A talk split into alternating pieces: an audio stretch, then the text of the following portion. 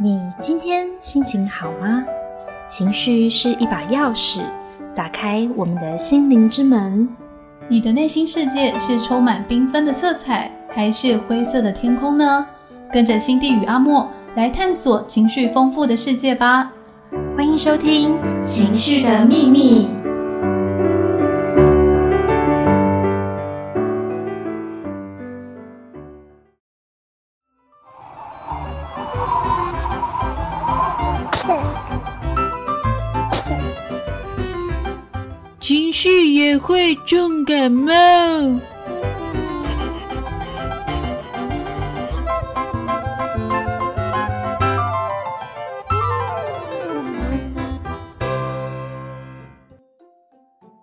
嗨，你的情绪今天健康吗？欢迎来到情绪也会重感冒。我是阿莫，我是 Cindy。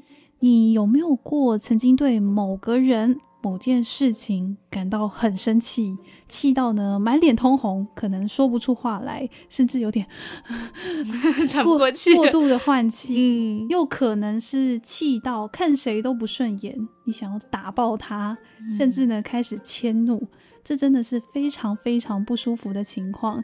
有时候也会很失控，所以我们今天要来聊的情绪就是愤怒。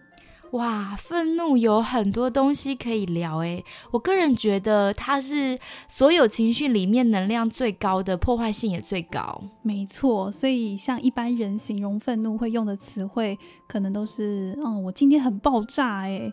暴气或是怒火中烧，都是那种有火有炸开的感觉。对，但是其实对我来说，我觉得我是一个不太知道怎么处理愤怒的人耶。啊，所以你都不会生气吗？嗯，我也不是不会生气。我记得有一次很有趣哦，我在一个呃师大修了一门课，然后呢，老师那时候给了我们一个指令，就是要我们演一个愤怒的人，然后另外一个人要负责接住我们的情绪。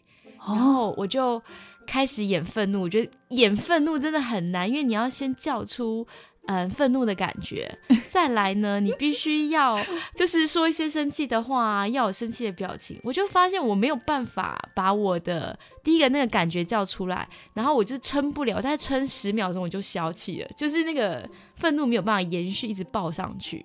哦，对，我觉得这可能跟我的原生家庭有关呢，也就是家庭会塑造我们的性格嘛，特别是我们对情绪的看法。像我的爸妈其实从来没有吵过架，哎，真的假的？嗯，就是妈妈不开心可能就不说话。然后 就是，但爸爸不会，爸爸是 EQ 很好的，所以爸爸可能就会哄哄妈妈或陪陪妈妈，哦，就是他也会让他安静啦，这样子。所以其实我到同学家才第一次看到别人父母的互动，或是看到小朋友对母亲不耐烦的大吼，我才很惊讶，说哦，原来其 实是可以对家人这样丢情绪的啊！哇，所以大概是因为这个的成长背景，让我不知道怎么把怒气发出来。天哪！所以你是没有怒气，还是有怒气，但是没有发出来？应该是有怒气，但是可能耳濡目染，都是好像比较有控制力的处理怒气。比方，你看我妈妈虽然是选择不说话，但她确实不口出恶言。哦，对。然后我爸爸是不但能够很快的调节情绪，甚至还可以去安抚另一半的情绪。哇，所以所以对我来说，就会愤怒跟自制力是直接的连接在一起的，所以我好像没有那种失控的愤怒哦，有啦，到谈恋爱的时候才能体会什么叫失控的愤怒。哦，那那阿莫，你对愤怒有什么看法？我会觉得生气或是愤怒啊，是很野蛮、不理性的。我对生气有个偏见，嗯，因为小时候像爸爸。对于我跟姐姐吵架的时候，或是大人想要叫我们乖乖的，对我们生气的时候，都会很直接大吼，或者是把情绪丢在小朋友身上。但是我其实内心会觉得，嗯，好好说，我会听哦。嗯，我还会心里默默的嘲笑这个大人，说，嗯，EQ 真不好。然后像老师对学生。很有情绪，嗯，我心里就会想，这么爱生气还来当老师哇！后来我就慢慢长大，就知道说，哦，原来生气不只是我看到这些这么表层的东西，他不是说这个人修养不好，他可能有别的原因，所以他的生气是合理的。我以前会觉得生气就是不对，你生气就错了。嗯。哇，真的蛮有趣的，好像大家都对愤怒有很不一样的看法哈。嗯，其实呃，如果从这个情绪的理论来看的话，把愤怒这个情绪呢抽丝剥茧，你会发现它其实最核心就是呃敌意跟破坏性哦。嗯，我们可以更多来聊一下。我们先聊敌意是什么意思？嗯，其实敌意很简单，就是把你当敌人嘛，我讨厌你。好，背后其实是带着不满和攻击性的。所以，比方说，举个例子，像情侣啊，可能吵架的时候，女生可能就会跟男生说：“我每次跟你说话，你都爱理不理，没在听，一副我很烦的样子，你真的很讨人厌。”对，这这时候他就是饱含着敌意嘛，他在抗议，讨厌对方某些行为，和攻击对方。那男生呢，心中可能是觉得。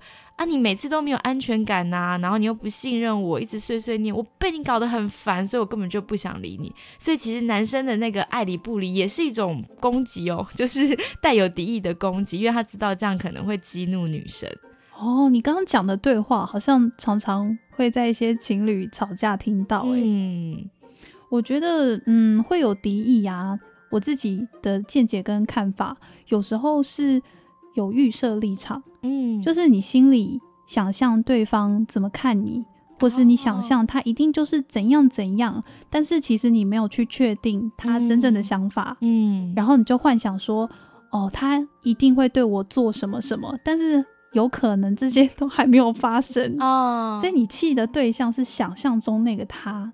哦，很有道理。所以敌意越强的时候，愤怒越高，但是可能都跟事实没有关系耶。对，然后累积到一定的程度，这个敌意它就会变得有破坏性。嗯，哪一天呢？有个导火线，嗯，就是你可能心里一直偷偷 murmur 说，哦，他都是平常怎样怎样，然后对我都很怎样怎样，突然有件事让你不爽，就嘣爆掉。你刚刚说到愤怒会有想破坏的冲动啊。这个是确实是这样，我好像以前真的是在谈恋爱的时候做过很自己现在回想起来都觉得很不可思议的事情。想听？比方说，呃，我有一次煎牛排，结果呢，男朋友再三保证他不会迟到，结果还是迟到，牛排就凉了。然后我就怒到把牛排直接丢进垃圾桶。天哪！我觉得这就是现在牛排好无辜。对，而且牛排很贵，就是花那么多钱买的牛肉，为什么要把它丢掉？但那时候真的是啊，好像敌意高到一个程度，你需要做一点破坏性的事情。嗯嗯。但你有没有发现蛮奇妙？就是我们越在乎对方的时候，其实那个讨厌对方感觉就是越强烈。其实那很像是一种失望，哎。就是你对他有期待，然后他又让你不满，就是不能满足你的期待的时候，我们很难承受这种失落的感觉，所以就会觉得他一定要负责任，他为我的情绪负责任，他怎么可以这样对我？没错，我觉得你刚刚讲到愤怒会有想要破坏的冲动，是非常有感觉的。嗯，就像是气到想摔盘子或砸烂对方的电脑，嗯，就把他最喜欢、最心爱的东西毁掉。嗯，甚至是新闻会报道说，哦，情侣啊、夫妻吵架会有那种冲上马路被车撞。或是威胁说哦我要跳楼喽，然后真的跑到顶楼去，嗯，邻居就在下面看，呃呃，吵架好可怕，对啊，或者是有些是更冲动，可能拿刀要去砍别人，恐怖情人，嗯，对我觉得互砍，可能还会去砍不认识的人。对我们之前，我呃，我家住那个区域就有情侣吵架，就那男生下车就是拿刀捅了在旁边的骑士，啊，真的假的？真的就在就就是你有好像有看到新闻，在咖啡店前面，那骑士超无辜的，就关他什么事？人真的愤怒起来会不知道自己会做什么，哎，嗯，对啊，所以其实我觉得每一个人都要学愤怒管理，耶。今天想教大家一个小秘诀，就是如果你在很生气的时候，你可以试着问自己：我的愤怒是偏向敌意还是破坏性？我觉得你如果能够有办法区分出这两者的话，就可以帮助你了解自己的需求。哦，还有分敌意跟破坏性，我以为听起来都蛮不好的诶。嗯，就像我们刚刚聊，可能破坏性是敌意的，一直累积上去。但是我觉得敌意刚开始的时候，它其实表明的是一种立场，就是分开我跟你的区别，把一些可能平常没有机会讲的话，有机会表达清楚。就是我跟你想的不一样嘛，你为什么一直要勉强我？我要讲出我想要表达的。有时候。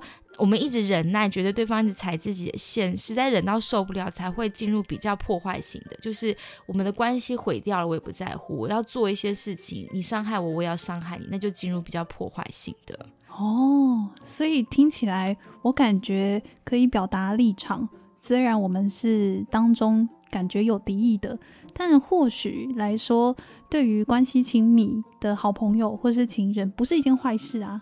嗯，我在想说，其实敌意的那个攻击，可能是试图想要有效的警告对方，就是推开对方一点点，嗯，让自己有一点点空间，保持一点距离，让对方不要再踩自己的线。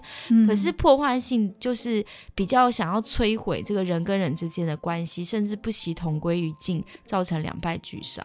听起来超级可怕的，为什么会有这样的区别呢？所以，当发现自己对别人都是破坏性，不是敌意的时候，那就很可怕，因为。嗯，一定不能解决问题。你只是想把对方干掉。嗯，对，我觉得会不会跟你刚刚提到预设立场有关系？就是当我们嗯对对方有敌意的时候，然后又再加入非常多情绪化的想象，觉得他一定是故意的，故意这样对我，故意伤害我的时候，你就会想要对方也尝尝这样的苦头，也想要报复回去。所以那个这个情绪就转为比较黑暗的 黑暗面，就出了暗黑情绪，这样子，你就会迷。失自己的善良，然后觉得嗯，一定要透过好像以恶报恶才能为自己争一口气，这时候理智就被吞噬掉了。所以听起来同样是生气，可是好像比较有建设性的生气，嗯，是你刚刚说的敌意，嗯，推开对方，给自己一点空间，好像愤怒会给人一种力量，知道要怎么样捍卫自己的领地，耶，嗯。的确，我觉得人跟人之间应该是有领地的，就是我们在乎的事情、我们的价值观、我们的习惯、做事情的方法。所以愤怒帮我们区分了我跟你的不同。可是，在我们的文化里面，其实很很困难，因为我们的文化很讲究群体的和谐。其实，如果会觉得啊，你为什么不能牺牲一下，为了这个大家的好处？好，就我们跟日本有点像，就是会觉得你应该为了群体而牺牲个人的需要。所以此时我们就很容易对愤怒抱有一种内疚感，觉得自己好像不应该这么难搞。对我觉得要生气，好像要有一个合理性。对，好像你为自己争取，就比较会让，就大家会白眼你，会觉得你怎么那么自私。可有时候，我觉得我们有一点矫枉过正，有时候并不是自私，有时候那个团体的文化可能本来不健康，为什么不能为自己有一些争取呢？而且会有一种你生气。为自己争取，好像是带给他人困扰的感觉。嗯，我觉得这可能蛮有世代差异的，耶，就是呃，老一辈的更觉得不可以为自己的需要发声。嗯，我觉得啊，忍让就是在压抑你的愤怒。嗯，当你的愤怒被压抑下来，好像立场就跟着松动，就什么都可以。所以人跟人之间其实就没有办法建立一个健康的界限。没错，我觉得界限的模糊好像常常是我们愤怒冲突的起因。哎，嗯嗯，举个例子哦，我小五小六的时候，也就是我刚进入青春期的时候，我妈妈她很怕我将来把房门会上锁，你知道吗？青春期的少女都很古怪，她好懂哦。对，会有家庭冲突，她做的事情就是把门直接拆掉。啊，在我还不能就还没进入青春期间，小五嘛，他就直接把门拆了，然后换成拉门，也就是基本上我就是没有门的，随时都可能，嗯，对方不用敲门就把门打拉开，看我在干嘛。所以最有破坏性的其实是妈妈，不是，也不是这个结论啦。但是我觉得当时候的我啊，如果很生气要捍卫自己的界限，然后可能妈妈会说这又没有什么，我是你妈，你又没有做亏心事，有什么好不能看的？嗯反而责怪我。为什么为什么要生气？所以我觉得，其实，在成长的过程，小孩子是真的比较衰的，因为，呃，如果你的家庭不允许你表达愤怒，而且是一而再再而三都是把你的愤怒打压下去的话，你在权威下不敢反抗，其实压抑愤怒久了，孩子也会渐渐失去保护自己的能力。嗯，就可能会在外面遇到一些不合理的事情，可是不敢生气，嗯，吞下去。对啊，所以放弃愤怒的人就会变成一个沮丧、忧郁，不懂得保护自己，嗯，然后也不知道啊要怎么样管理愤怒，可能会破坏关系，或是造成毁灭性的结果。对啊，这还真的很难呢。不过大家不用担心哦，因为情绪这门学问，只要有学就会进步。所以愤怒太值得我们好好剖析一番。我们再期待下一集跟大家多分享一点吧。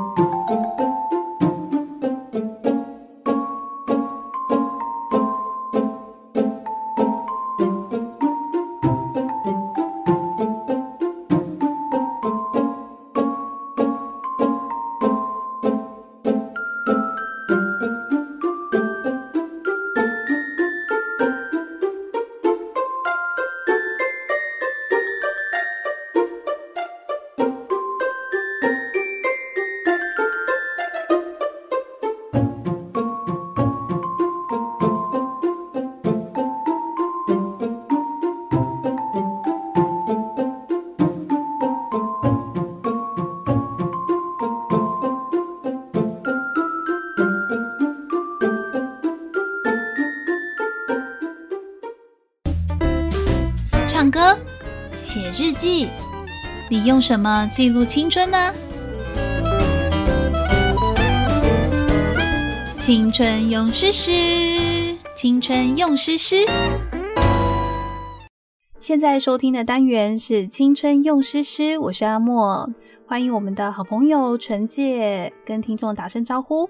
Hello，大家好。他是粉砖师生字的成员之一，从正大中文系毕业。今天呢，一样为我们带来一些他觉得不错的小诗。今天纯介挑的是哪一首？今天要向各位分享的诗是陆隐瑜的《混蛋》。他的那个名字是在骂人吗？呃，等一下我们听了就会知道了。好，那我们请纯介先帮我们读一遍好了。好，陆隐瑜，《混蛋》。我一直觉得，忧愁是好的，孤独也是好的。他们让我慢慢成长，变成一个与众不同的混蛋。这个混蛋像一只小猫仔，像一条独木舟，把忧愁的愚蠢喜欢过了，把孤独的河流拥抱过了。这就是你们可能讨厌的我。我也可能有时讨厌的你们。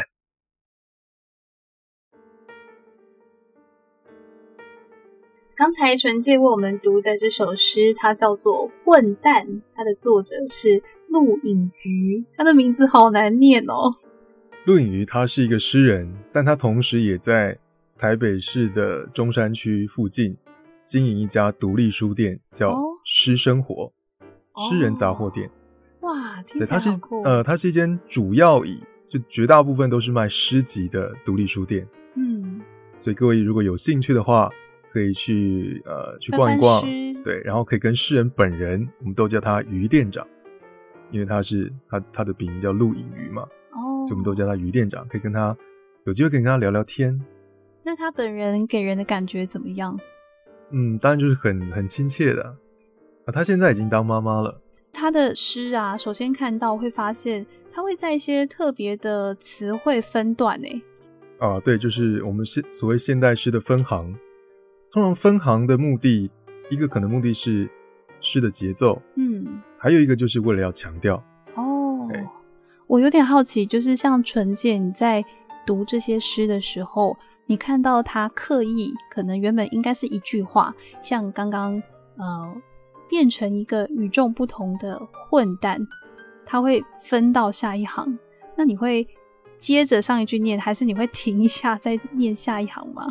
我会停一下，因为我认为说他既然这么写了，现代诗最大的一个特色就是它的分行的形式，所以他既然这么做了，那我会尽量按照他的作者本人的想要的一种感觉去试着呈现。嗯，接下来想要请纯姐帮我们解读一下这首陆隐鱼的《混蛋》，还是觉得名字超难念？哦，呃，这首诗其实很简单了，他一开始讲说。我一直觉得忧愁是好的，孤独也是好的。就他一开始这三句，就好像有一点挑战我们一般的认知，哦，对不对？我们一般都会觉得说，不要忧愁，要追求快乐，嗯，然后尽量不要孤独，或孤独就是不好的，忧愁就是不好的，是一种不好的状态。对，我们要尽可能去摆脱它。可是诗人一开始就说，忧愁是好的，孤独也是好的，为什么？因为诗的第二节，他说：“他们让我慢慢成长，因为可以感受忧愁，因为知道孤独的滋味，所以人才会慢慢的成长。”嗯，比如这些我们一般认为说负面的状态，其实某种程度上是可以帮助我们成长的。嗯，然后他说：“变成一个与众不同的混蛋。”这句也很挑战我们一般的认知。我们一般说成长就变成一个成熟的人。一个好的人，一个完美的人，可是他却说他让我变成一个与众不同的混蛋，那这算是成长吗？可能他的理想就是想当个混蛋。对，那这个混蛋到底是怎么样的一个意思呢？他说这个混蛋像一只小猫仔，就是小猫咪啊，像一条独木舟，把忧愁的愚蠢喜欢过了，把孤独的河流拥抱过了。嗯，好，比如说小猫咪是，就它在一个很比较。天真的状况之下，嗯，它可能不会分呃这个人或那个人好或不好，嗯，即使是愚蠢的，它也喜欢。那独木舟，他说孤独的河流，所以孤独就像一条河流一样，我就一直顺流而下，没有这条河流，我也没办法继续往前，所以最后他说，这就是你们可能讨厌的我，我也可能有时讨厌的你们，那就代表什么？每一个人都是混蛋。每一个人都是经历过忧愁、经历过孤独，不断成长，成为现在的样子。所以这个混蛋，它并不是一个绝对负面的词汇。哦，就每个人都会经历过这样的一个阶段，甚至每一个人身上都还保留着某一些，也是我们说每一个人都有缺点。哦，没有人是完美的。我刚想说，为什么一定要是混蛋？我可以不当一个成熟或完美的人，那为什么我一定要当个混蛋呢？这可能就是。他用他用诗的语言要去凸显的某些东西哦，对我觉得这首诗最重要是要告诉你说，忧愁跟孤独，嗯，一定会有，就是生而为人，我们一定会遭遇到这样的某一些困境，或者是遭遇到不得不沉浸在困在孤独当中的时候，嗯，可是没有关系，嗯，我们不需要，未必需要去刻意的去抵抗它，去摆脱它。在那个状态之下，它反而可以帮助你变得更好。嗯，可是反过来说，我们也不能追求每一个人都变得很完美。嗯，每一个人都有缺点，每一个人都是在某某个层面上的混蛋，也是很正常的。我还以为就是他的诗名叫《混蛋》，那他的内容应该会写说，所以他是个怎么样的混蛋？所以他是在写变成混蛋的一个过程。对。尤其最后他说：“这就是你们可能讨厌的我，我也可能有时讨厌的你们，所以我跟你们那不就是所有的人吗？嗯，而且你们可能讨厌，你们未必会讨厌的，说明有些人就是喜欢你这些缺点，喜欢你这样的一个混蛋。嗯，那我可能有时讨厌你们，我有时也不讨厌你们。嗯，我们还是可以好好的相处在一起的。所以就是人嘛，他要有缺点才会可爱。对，太完美的人反而会显得很不真实。”对，觉得虚伪戴面具。对，然后我也想到，呃，好像一些国中生或高中生都会常常听到一句话，就是希望以后不要变成你讨厌的那种大人。可是有的时候，应该说，大人虽然是大人，但仍然是人哦，他还是会一定会有缺点的。对，可能有的时候会变成你讨厌的那种混蛋。好的，谢谢陈介今天跟我们的分享。今天的这首诗是陆隐瑜的《混蛋》，它是出自《晚安晚安》的诗集。谢谢陈介，谢谢大家。